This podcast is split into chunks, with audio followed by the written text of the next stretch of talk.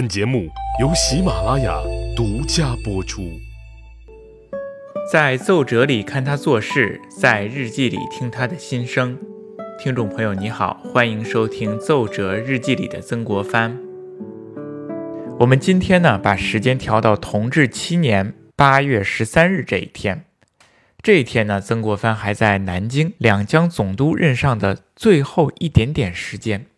其实这个时候呢，他已经接到了朝廷派他去直隶做总督的谕旨，正忙着交接工作。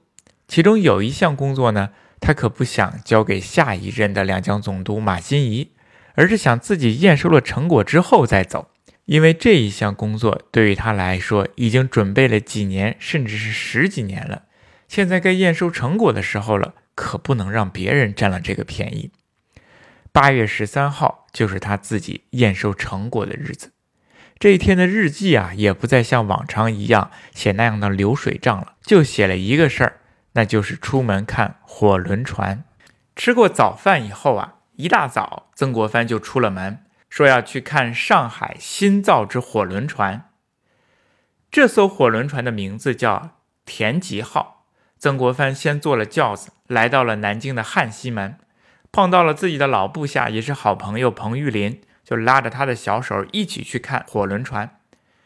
这艘火轮船呢，体型巨大。没有办法直接开到南京的水城墙底下，于是曾国藩和彭玉麟就先在汉西门坐小轮船到下关江面。这一到下关江面呢，嚯，就看到一个庞然大物停在江面上，烟筒隆隆的往外冒着黑烟，然后汽笛滴滴的鸣响着。曾国藩心里高兴，仿佛走路呢也都利索了起来。不用人怎么搀扶，就登上了吉田号的火轮船。十点半的时候啊，鸣笛开船，这艘船就沿着长江逆流向西。曾国藩自己站在船上，迎着烈烈的江风，心里高兴。美，船一直航行了三个小时，开出去了九十里，一直开到了马鞍山的采石矶，开得很远。回来的时候呢，是顺水，而且顺风。速度提高了一倍，一个半小时的时候就回到了南京。船速啊，迅速稳定，船体也非常的平稳，是一个很不错的轮船。曾国藩心里高兴、开心、美。哎，这个曾国藩这是怎么回事呢？没有见过轮船吗？怎么跟刘姥姥进了大观园似的，自己坐一个火轮船乐成这样呢？因为这一艘轮船呢，可真是不一般。曾国藩他自己说：“这是中国初造第一号轮船，而速且稳如此，孰可喜？”你看他在日记自己说：“这是中国第一艘自己设计、自己建造的轮船，而且船速呢非常的平稳，他非常的高兴。这艘轮船是中国自主设计、自主建造的第一艘轮船，而且是在他曾国藩自己的倡导、争取和努力之下。”才能够建造成功的，所以他当然是开心了。这艘船的名字“田吉号”就是曾国藩自己命名的。田呢是一个竖心旁一个舌头的舌，吉就是吉祥。他是在“四海波田，场务安吉”这两句话当中各取了“田”和“安”两个字，意思就是希望中国四海安定，国家太平。田吉号是上海机器制造总局建造的。早在半个月前呢，就已经建好下水试航了。整艘船呢，一共有载重六百多吨，长五十六点四米，高是八点三米，吃水二点六米深，相当于一座小三层楼那么高。所以对当时人来说呢，它确实是一个庞然大物。田吉号呢，通身并不是用铁来制作的，而是用上等木材建造的，外形是上宽下窄，状入。鱼腹，前尖后回，形似半抛的南瓜。从形制上来说，吉田号是一艘明轮船。什么叫明轮船呢？就是说船体两侧呢有两个巨大的轮子，就像水车一样挂在船体的左右两侧。蒸汽机带动这两个巨大的轮子进行转动，然后拨水，从而产生了轮船向前进的动力。这也就是为什么轮船称之为轮船的原因，就是因为它两边呢有两个大轮子。吉田号的甲板上呢还有一座驾驶室，里面有海图、千里眼、六分仪等导航设备。驾驶室的四周呢挂着十几个白布油卷儿，这叫做保鲜卷。哎，这个保鲜卷是来做什么的呢？其实就是现在所谓的救生圈。当船遇险的时候呢，把白布油卷呢横套在身上，就可以做救生圈用了。船尾上呢挂着一面黄色龙旗。那么除了这个龙旗之外呢，船上还准备着各种各样的花旗，用于白天航行时交流的旗语。晚上桅杆就挂起马灯，这个马灯啊忽明忽暗，也可以进行交流。所以说呀，它是一座现代意义上的轮船。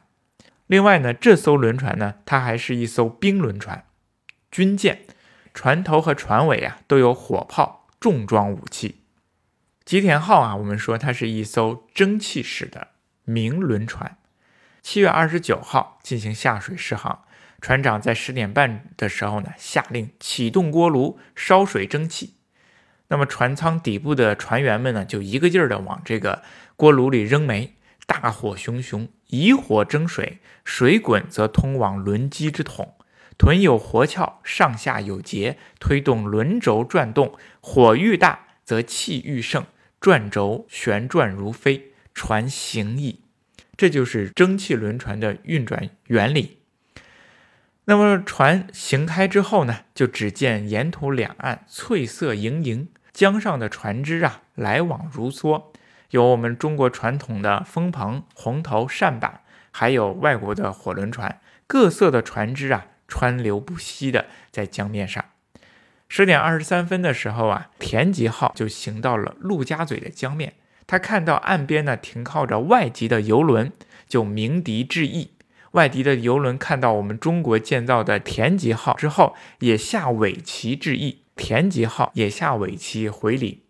到了中午一点的时候，田吉号行驶到了吴淞口，守军炮台上的士兵开炮行礼，田吉号也进行鸣笛回礼。然后呢，火轮船继续向外海的崇明岛海军基地进行开去，一口气呢开去了二百三十里，途中呢风浪颇大，但是呢田吉号是船行稳当，每小时呢它可以行三十六里。第二天之后。早上六点三十分，由基地开始返航。下午两点的时候呢，回到了高昌庙码头。历史记载呀，中国的军民无不雀跃欢喜。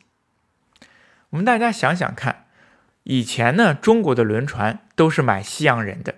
这一次呢，我们中国有了自主设计建造的轮船了。当它航行各处之后，鸣笛行礼的时候。当时的中国人该是多么的自豪和高兴呢？所以军民无不雀跃欢喜。当时上海的《中国教会新报》对这次试航呢就进行了详细的报道，最后称一时上海军民无不欢喜相告，因先有国内轮船数只结系买之西人，兹此船乃本国始出自造也。你看。自己造出来的东西，我们民族的自豪感呢就油然而生了。那曾国藩自己呢也高兴，能够亲自登上这艘轮船进行试航，那他当然心里美了。九月初二，他就给朝廷写折子报告了这件事情，说七月初旬第一号竣工，臣命名为田吉号，意取四海波田，场务安吉也。其气炉、船壳两项，皆系厂中自造。机器则购买旧者修整参用。上年试办以来，臣深恐日久无成，未敢率而具奏。仰赖朝廷不惜巨款，不择速效，得以从容即事。中国自强之道，或基于此。各委员苦心经营，其劳勋亦不可没也。我们从奏折当中可以看出，这艘轮船从去年就开始试办了。中间花费了巨资，各方人员也是苦心经营。不过时间和精力啊都花得值。尽管这艘船不是当时世界上最先进的，甚至是动力的蒸汽机啊还是从国外购买的，但是他的成功在曾国藩看来却是一件非常重要的一步，可以看作是中国自强之道的开始，也是对自己多年以来倡导洋务、办理洋务、办厂建厂的一个成果交代。那其实这艘船呢来的非常不容易，从咸丰十一年，也就是八年之前呢，曾国藩他就开始筹划自己设计轮船和建造轮船了。这期间呢是困难重重。我们传统的刻板印象啊，都是中国近代史是屈辱的，晚清的朝廷是腐败无能的，社会经济啊是破烂不堪的。但是处于这样的一个社会，是怎么样能够自主设计、自主建造这样的一个轮船呢？它所需要的技术从哪里来？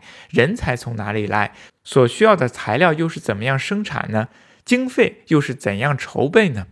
俗话说得好，罗马呀不是一天建造的。那么这艘田吉号也不是一天造出来的，曾国藩和他的同僚们是一点点攻坚克难，解决了一项又一项的问题，最终建造出来了这艘军舰。